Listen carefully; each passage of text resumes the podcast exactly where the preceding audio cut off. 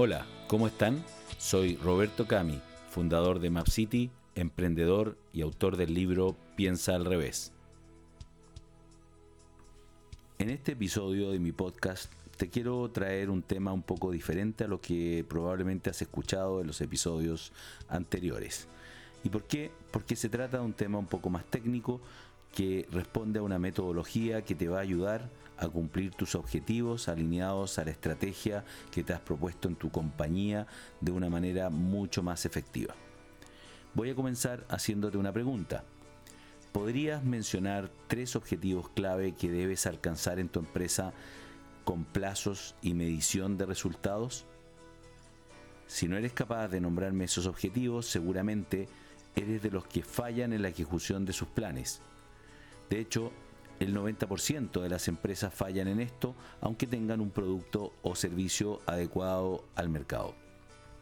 Fue en el año 1970 cuando Andy Grove, ex CEO de Intel, inventó lo que hoy día llamamos OKR o OKR, que es un acrónimo de Objetivos y Resultados Clave, Objective and Key Results.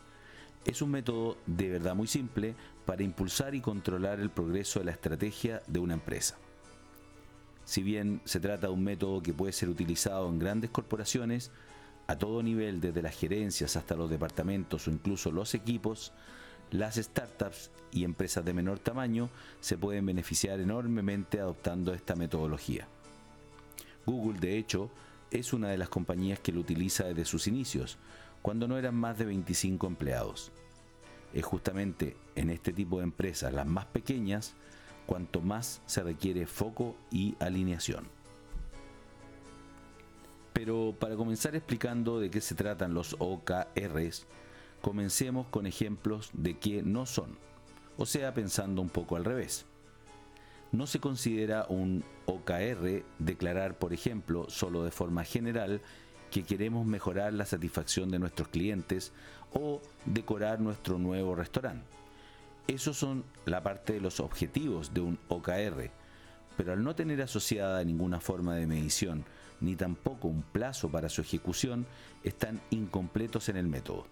Son el qué queremos lograr, pero no hablan absolutamente nada sobre el cómo. Los OKRs deben explicitar el cómo lo vamos a lograr es decir, nos deben decir cómo mediremos los objetivos a alcanzar. Por lo tanto, deben cumplir al menos las siguientes condiciones básicas. Como número uno, deben ser hitos medibles. Dos, deben tener un número asociado que los mida. También pueden ser resultados binarios, como decir está listo o no está listo, está hecho o no está hecho. Tres, deben describir resultados, no tareas ni procesos por realizar. Y cuatro, si se alcanzan, deben contribuir a cumplir el objetivo propuesto. Si sería un OKR correctamente definido plantearse llegar al 70% de la ocupación de un restaurante en el primer mes, o bien si lo que buscamos es posicionamiento de mercado de nuestra marca y queremos obtener por lo tanto mayor visibilidad, podemos definir como un objetivo, por ejemplo, lograr tener publicaciones de nuestra empresa en cinco medios de prestigio en los próximos dos meses. Sheryl Sandberg, COO de Facebook, dice que los resultados clave deben contener siempre un número asociado. Eso es lo que los hace medibles y es una de las tres reglas de oro que debes siempre cumplir. La primera, no tengas demasiados OKRs. Entre 3 y 5 estaría perfecto. Haz que tus OKRs desafíen al equipo. Por lo tanto, no deben ser fácilmente alcanzables. Y el tercero, el resultado clave debe contener un número, algo de lo que ya hemos hablado. Muchos tienden a confundir los OKRs con los KPIs, los Key Performance Indicators, que son los indicadores clave de desempeño de los procesos de negocio. Ambos aportan valor a la estrategia y corresponden a capas diferentes de medición. Mientras los KPI definen y miden el éxito y calidad de los procesos de negocio existentes, los OKR proveen el vínculo faltante entre la ambición y la realidad, al ayudar a medir los avances necesarios para alcanzar esos objetivos propuestos. Las organizaciones con foco en resultados consideran sus actividades y procesos como un medio para lograr un fin. Por eso el uso de los KPIs les ayuda a definir y monitorear los procesos críticos para la operación, mientras los OKRs permiten definir y medir los avances clave que requieren para cumplir con los resultados planteados en la estrategia, ya sea de manera trimestral o semestral. La estrategia, que debe ser conocida por toda la organización, obliga a que todos los equipos tengan sus actividades e indicadores y que estén alineados en pos de un objetivo común. Por consiguiente, los indicadores de objetivos y resultados clave de cada equipo o área deben ser expuestos y conocidos por todos en la organización de manera transparente y transversal.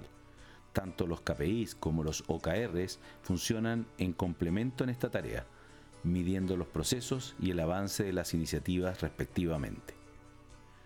Como te habrás dado cuenta, ya lo sabes, los OKRs no son solo una herramienta de medición, son generadores de cultura porque además de ser la mejor forma para lograr la ejecución de tu estrategia, generan también colaboración y transparencia en toda la organización.